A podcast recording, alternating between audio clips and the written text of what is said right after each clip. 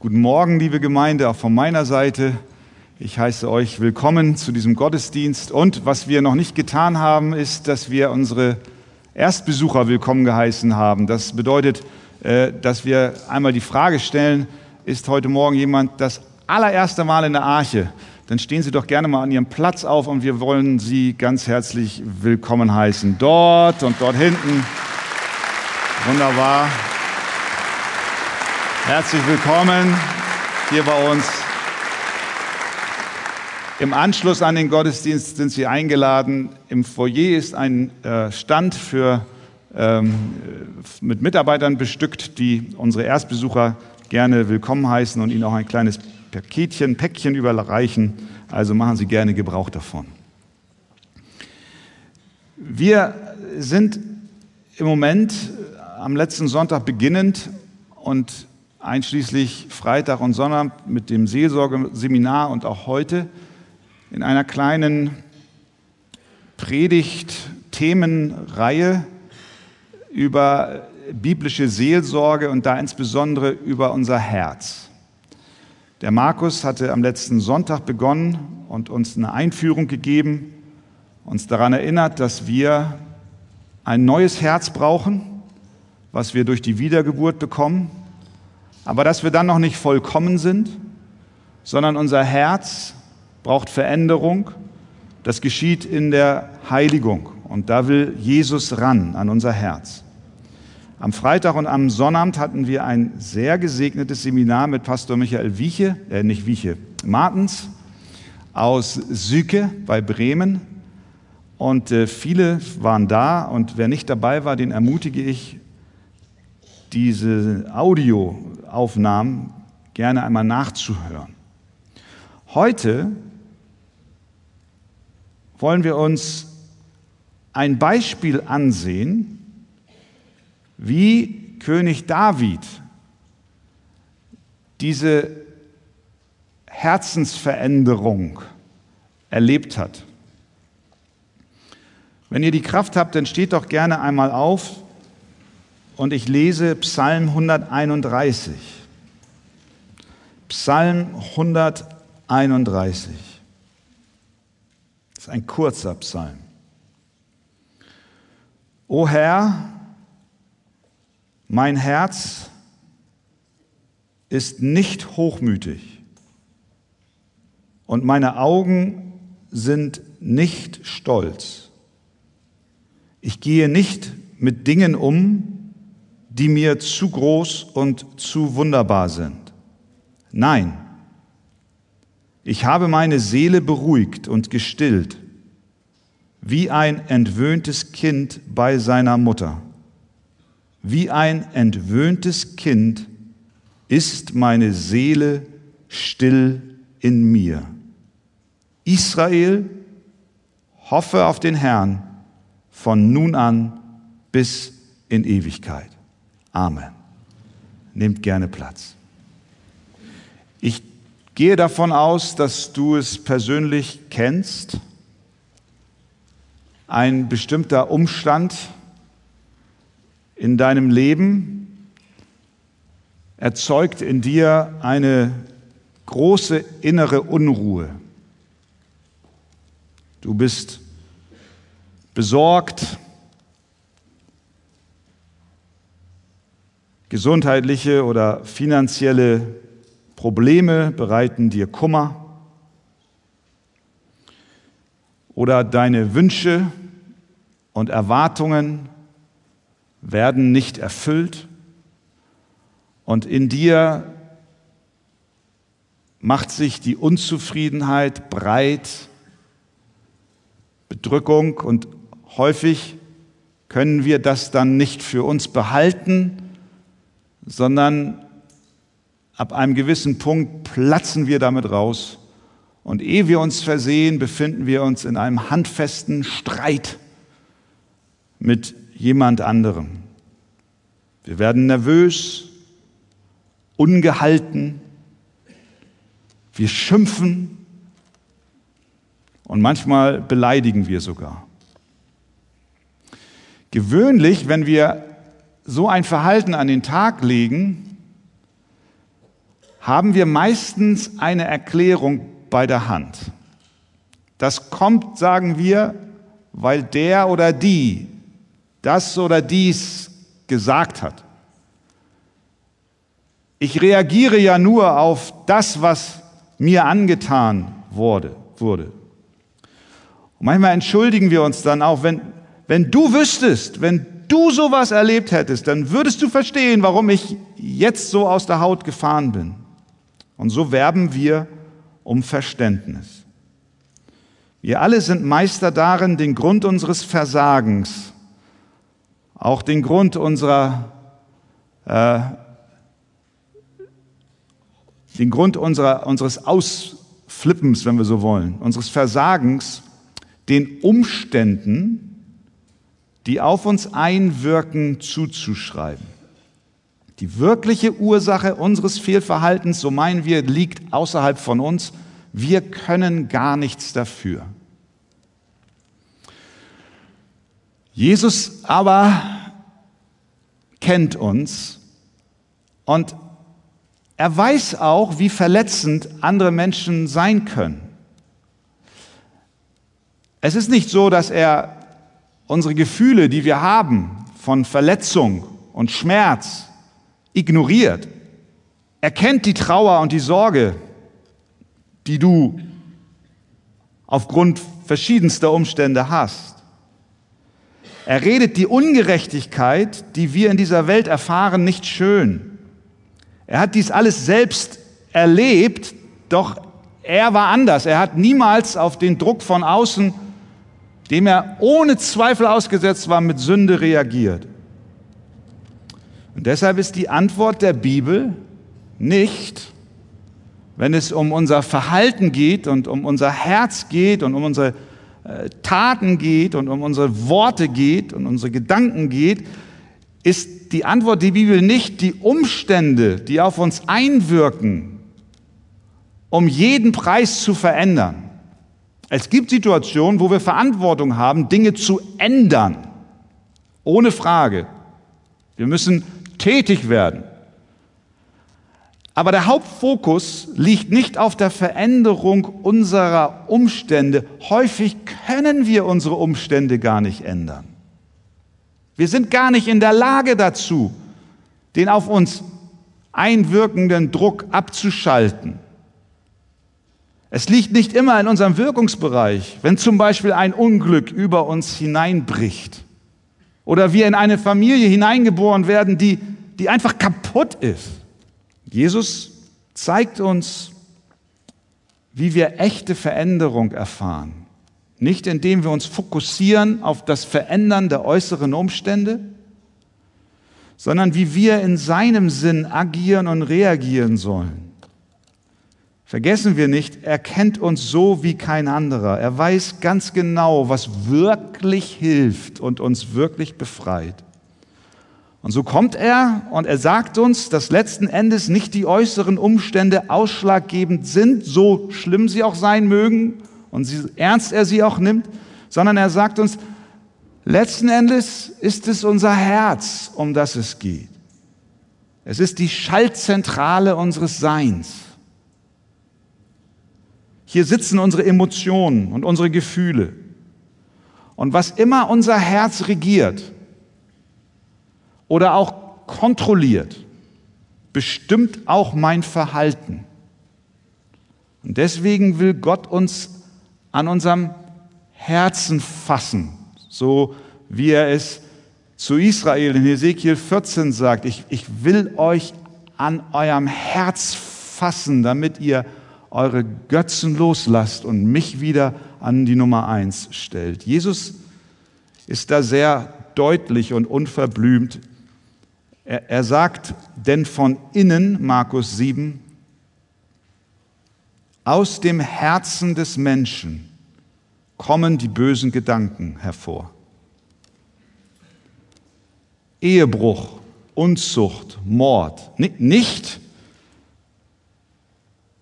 weil der andere so böse ist oder mein Mann so gemein ist, sondern in mir muss ich suchen nach der Quelle des Bösen.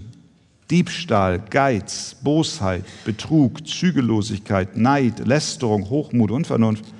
Jesus sagt, all dieses Böse kommt von innen heraus und verunreinigt den Menschen. Das große Ziel, das der Herr nun mit uns hat, ist, dass wir werden wie Jesus, dass wir immer mehr verändert werden, aber nicht von außen, sondern an und in unserem Herzen. Das geschieht zuallererst durch die Wiedergeburt.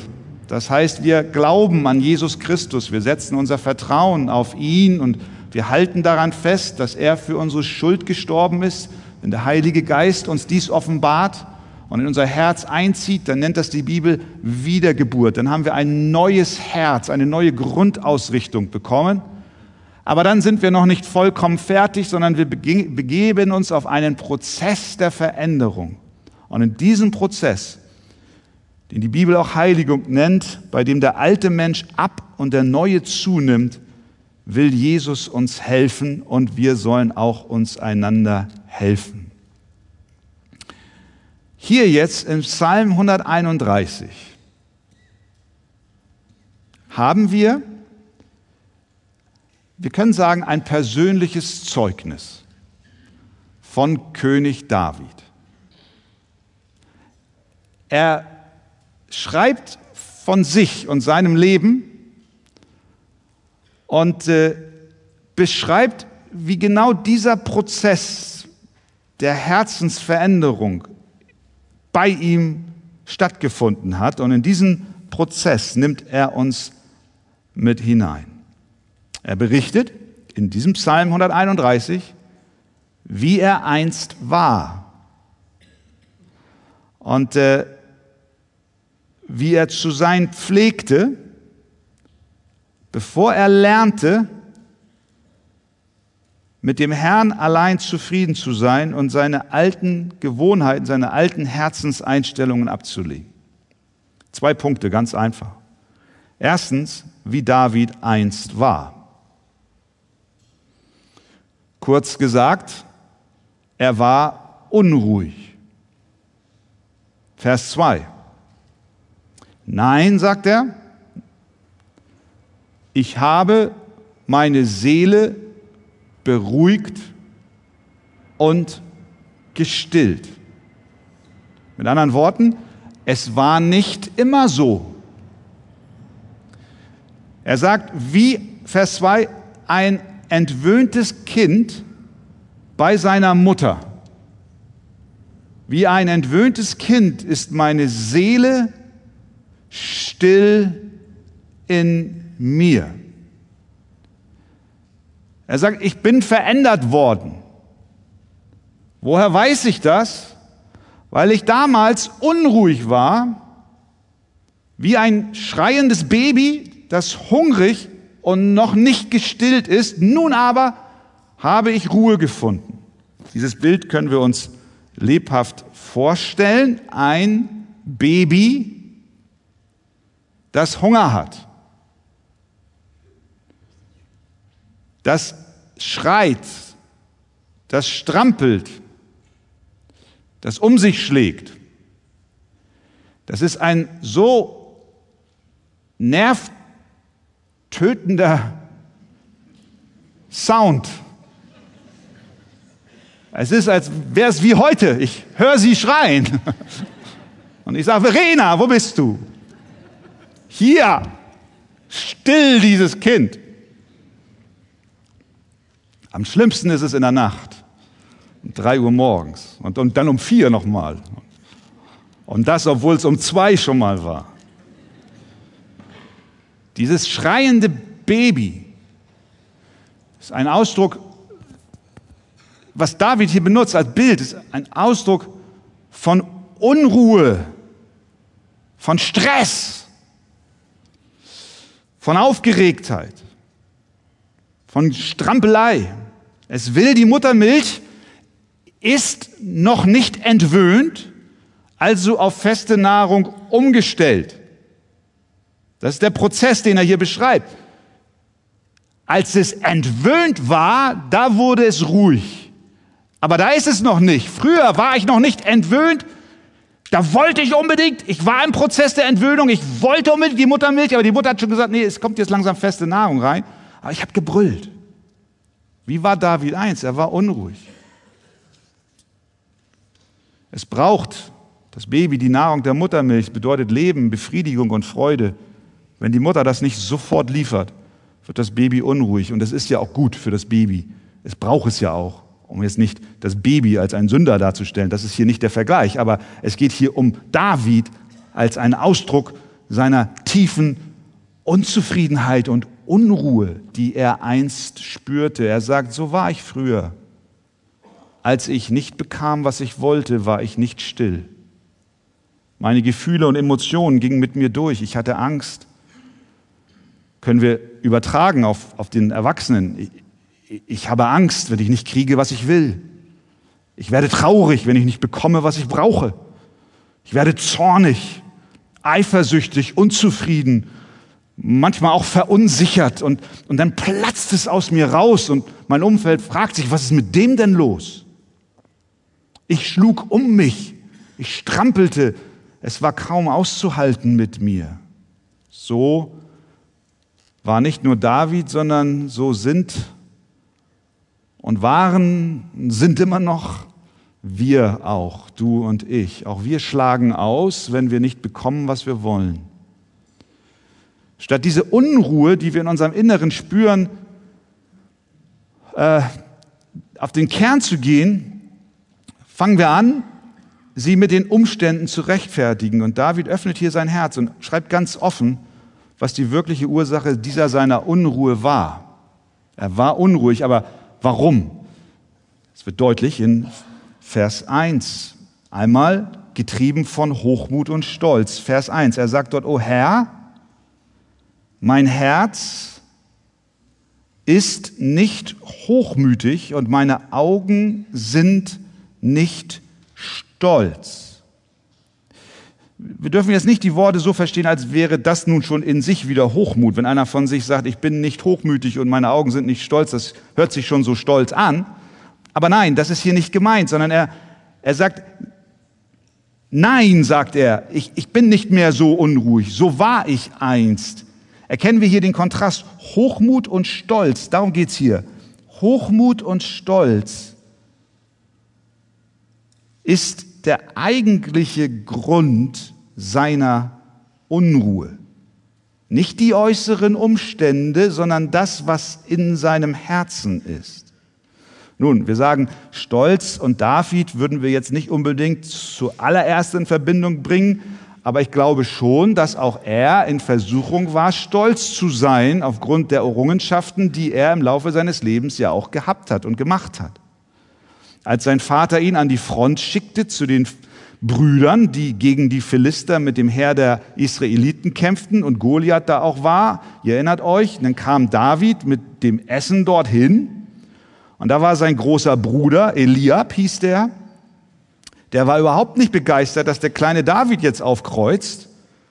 Und dann heißt es in 1 Samuel 17, als Eliab, sein ältester Bruder, ihn reden hörte mit den Männern, da war David und quatschte schon mit den Soldaten und das passte den alten Bruder gar nicht, wurde der zornig, der Eliab, und er sprach, warum bist du hergekommen?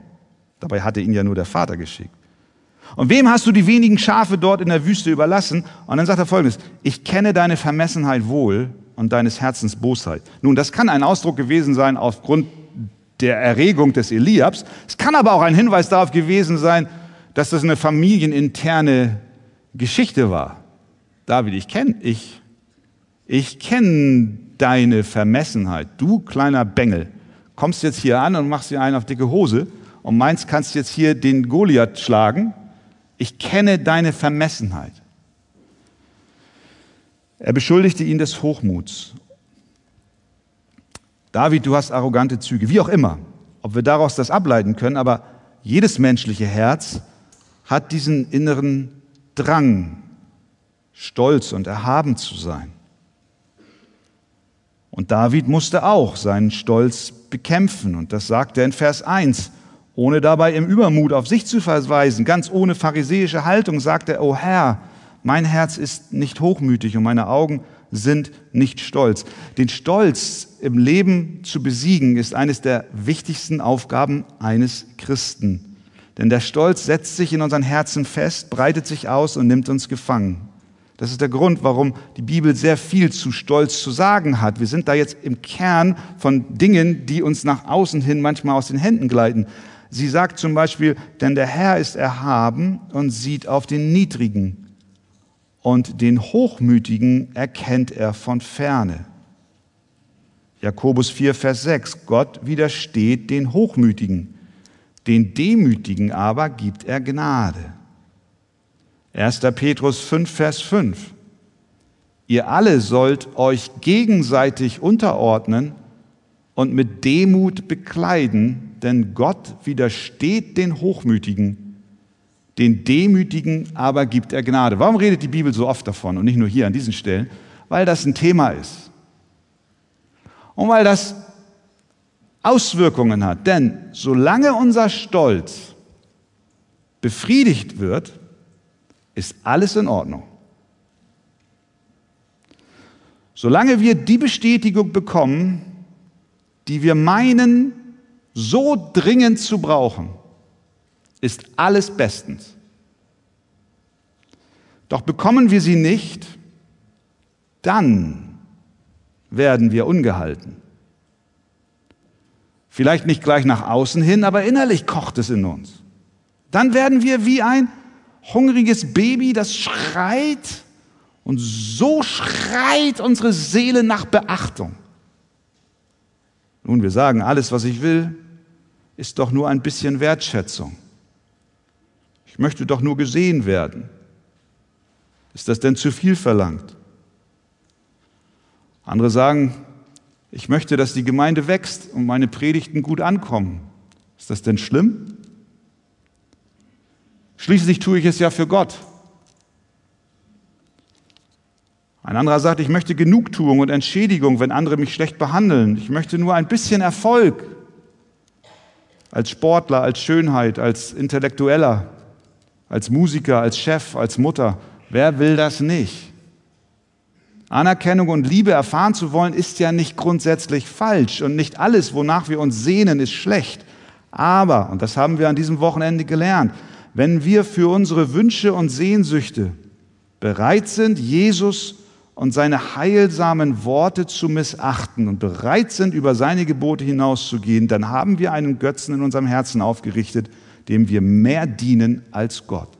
Und Stolz und Hochmut ist der Nahrungsgeber genau für diesen Götzen. Auf diesem, auf diesem Boden, da gedeiht er und er wächst. Und wir müssen aber da genau dort Veränderung finden. Also einst war David stolz und hochmütig. noch etwas ging in seinem Herzen vor. Er hatte ungesunde Ambitionen. Vers 1. Ich gehe nicht mit Dingen um, die mir zu groß und zu wunderbar sind. Wir können auch sagen, er hat verstanden, nicht länger das Unmögliche zu suchen, Dinge, die größer sind als er selbst, die zu groß sind für ihn. Ich glaube, das ist auch häufig eine innere Herzensbaustelle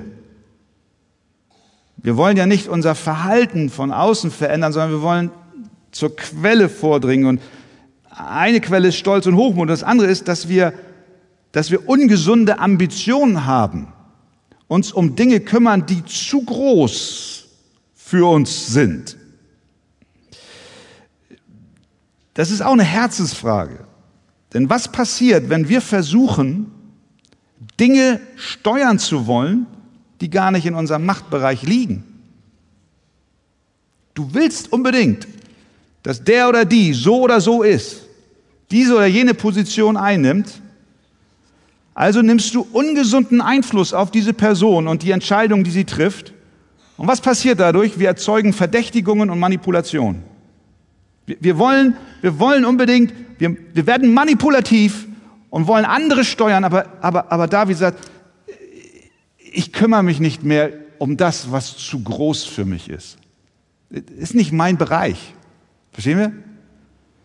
Wenn wir sicher gehen wollen, ein anderer Bereich, wenn wir unbedingt sicher gehen wollen, dass wir nicht krank werden oder sterben, es ist gut, klar, es ist gut, wenn wir, wenn wir leben wollen und wenn wir auch unseren Körper pflegen und wenn wir, wenn wir Sport machen, gar keine Frage.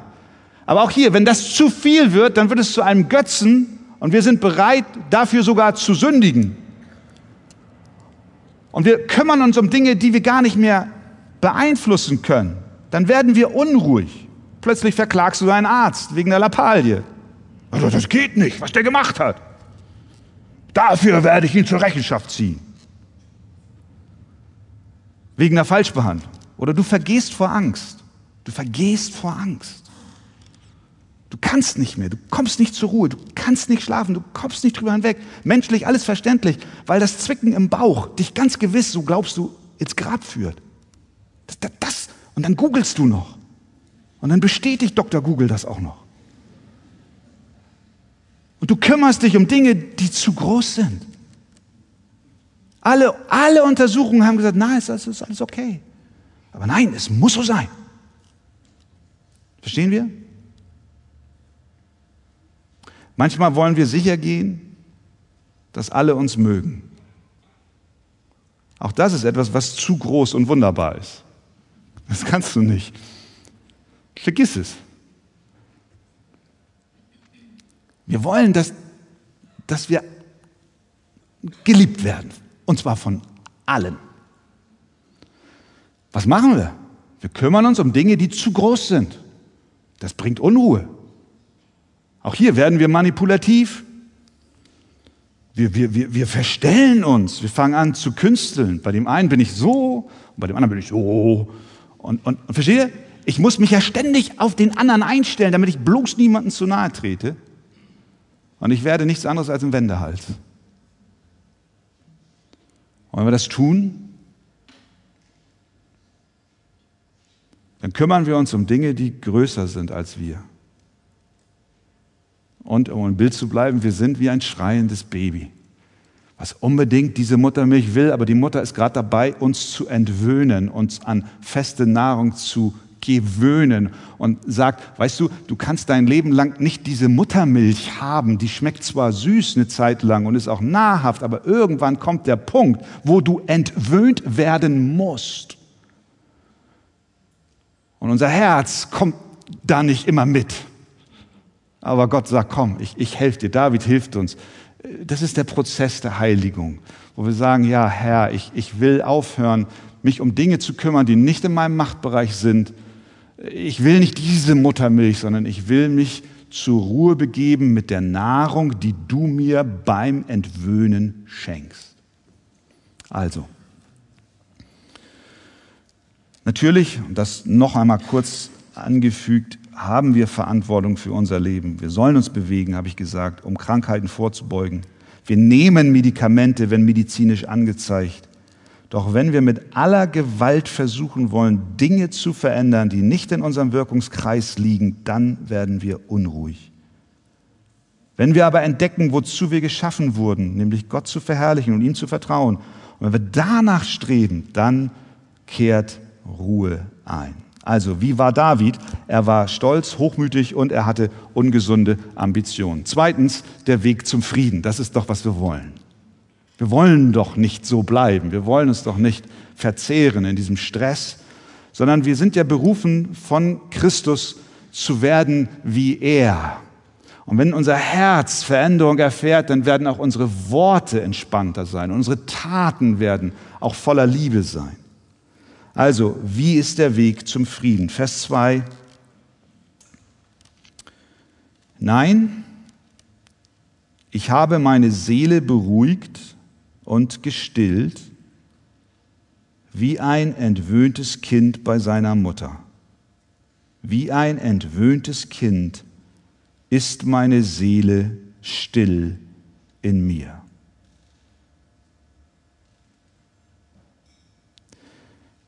David beschreibt, wie unser Ich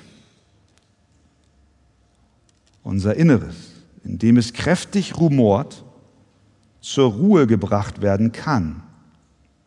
Nicht, indem wir die Umstände ändern, sondern unser Herz mit den Wahrheiten Gottes füllen.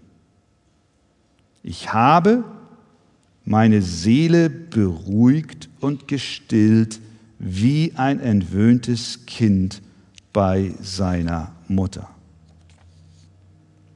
Ich habe meine Frau gefragt, ich konnte mich nicht mehr erinnern, ob dieser Entwöhnungsprozess tatsächlich mit so viel Geschrei einhergeht.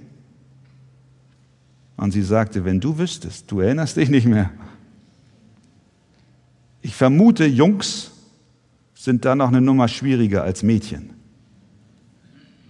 Die, die wollen die Brust der Mama um jeden Preis. Und diesen Brei und so, das ist nicht kein guter Ersatz. Wenn aber ein Kind entwöhnt ist, dann kann es auf dem Schoß der Mutter sitzen, gesättigt und mit Nahrung und es ist ruhig. Das ist ein Prozess. Dieses Entwöhnen eines Kindes kann anstrengend sein und dauern. Es will die Muttermilch und das mit aller Gewalt, bekommt sie, kommt es nicht, dann schreit es. Aber wenn dieser Prozess beendet ist und sich das Kind mit fester Nahrung zufrieden gibt, dann kehrt Ruhe ein. Entwöhnung ist für das Kind notwendig. Du kannst nicht ewig von Muttermilch leben. Und das hat etwas mit dem Vertrauen zu tun. Wenn wir so wollen, die Bibel zeigt uns Gott als Vater im Himmel, aber mitunter gebraucht sie auch Bilder für eine Mutter. Jesaja 48, Vers, 49, Vers 15 zum Beispiel.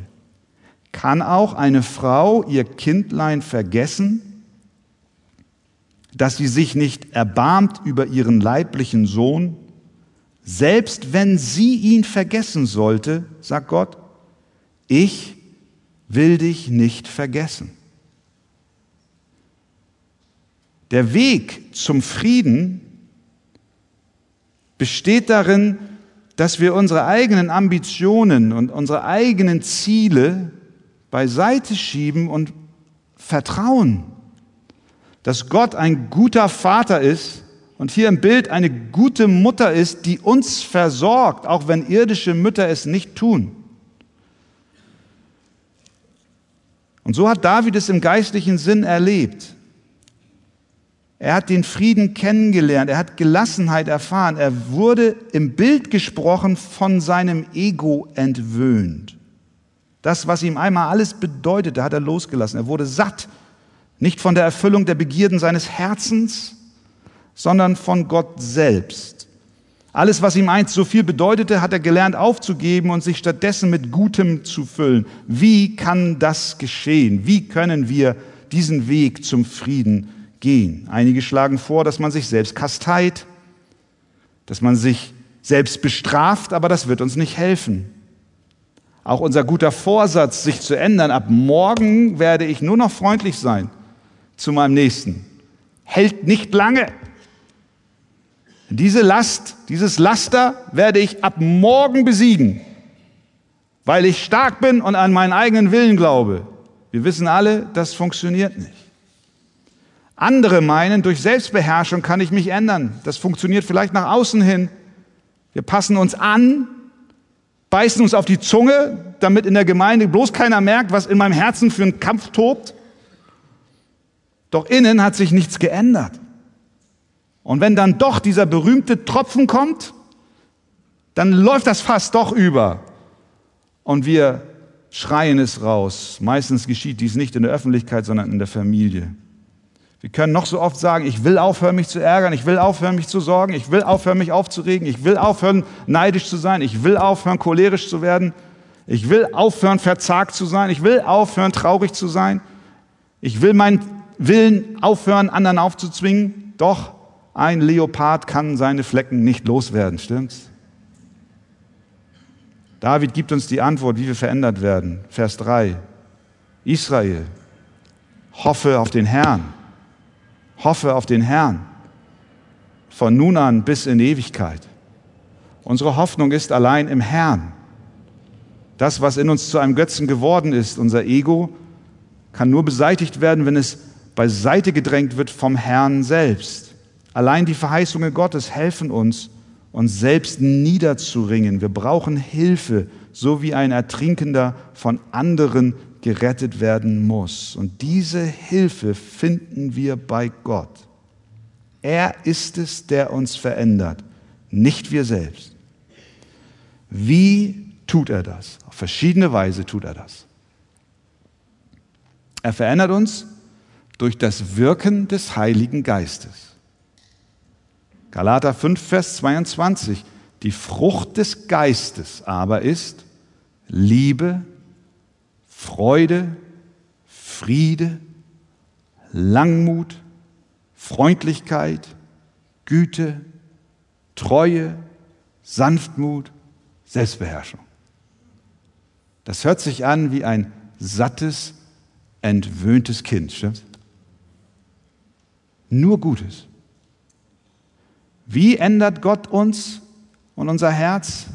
Durch seinen Heiligen Geist, der in uns arbeitet, der eine gute Frucht hervorbringt, die wir kultivieren sollen. Jesus sagt, ich bin der Weinstock, ihr seid die Reben. Wer in mir bleibt und ich in ihm, wenn wir bei Jesus sind, der bringt viel Frucht. Und damit ist gute Frucht gemeint. Denn getrennt von mir könnt ihr nichts tun. Durch das Wirken des Heiligen Geistes verändert Gott unser Herz. Auch durch sein Wort. Sein Wort. Wenn du Veränderung willst, dann durch sein Wort. Was sagt Jesus? Heilige sie in deiner Wahrheit. Heilige sie in deiner Wahrheit. Mach sie frei von ihrem alten Ego und ihren Sorgen und ihren Nöten und das, was sie beschäftigt. Dein Wort ist die Wahrheit. Neigst du dazu, mit Dingen umzugehen, die dir zu groß sind? Leidest du darunter, dass du dein Leben in all seinen Facetten kontrollieren willst und du merkst, es gleitet dir aus der Hand? Dann will Gott dir mit seinem Wort helfen. Der Herr ist mein Hirte, kannst du dir dann sagen. Mir wird nichts mangeln. Auch wenn sie mich schief angucken, mir wird nichts mangeln. Da entfaltet das Wort Gottes eine Kraft in uns. Jesaja 30, Vers 15. Durch Stille sein und Hoffen würdet ihr stark sein. Das Wort Gottes hat die Kraft, uns zu verändern. 2. Timotheus 3, Vers 15. Und weil du von Kindheit an die heiligen Schriften kennst, welche die Kraft haben, dich weise zu machen zur Errettung durch den Glauben, der in Christus Jesus ist. Alle Schrift, also die heilige Schrift, ist von Gott eingegeben und sie ist nützlich zur Belehrung, zur Überführung, zur Zurechtweisung, zur Erziehung in der Gerechtigkeit, damit der Mensch Gottes ganz zubereitet sei, zu jedem guten Werk völlig ausgerüstet. Also Gott verändert uns durch seinen Geist und er verändert uns durch sein Wort. Wenn da also diese Baustellen in deinem Innern sind, dann, dann lass uns doch schauen, was sagt das Wort dazu. Was ist die wirkliche objektive Wahrheit in der Not, in der ich mich befinde? Und wir werden spüren, Gott verändert uns. Und er verändert uns auch, und das ist uns auch als Gemeinde ein großes Anliegen.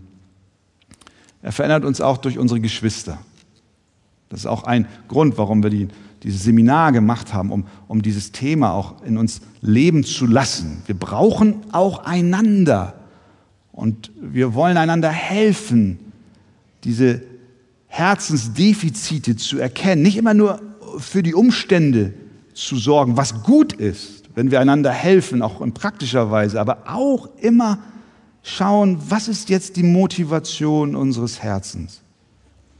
So sagt die Bibel, wie sehr wir von unseren Geschwistern auch in diesem Prozess abhängig sind. Jakobus 5, Vers 19, Brüder, wenn jemand unter euch von der Wahrheit abirrt und es führt ihn einer zur Umkehr, so soll er wissen, wer einen Sünder von seinem Irrweg zur Umkehr führt, der wird eine Seele vom Tod erretten und eine Menge Sünden zudecken. Hier ist ausgedrückt, wie wir füreinander sorgen, wenn wir vom Weg abkommen.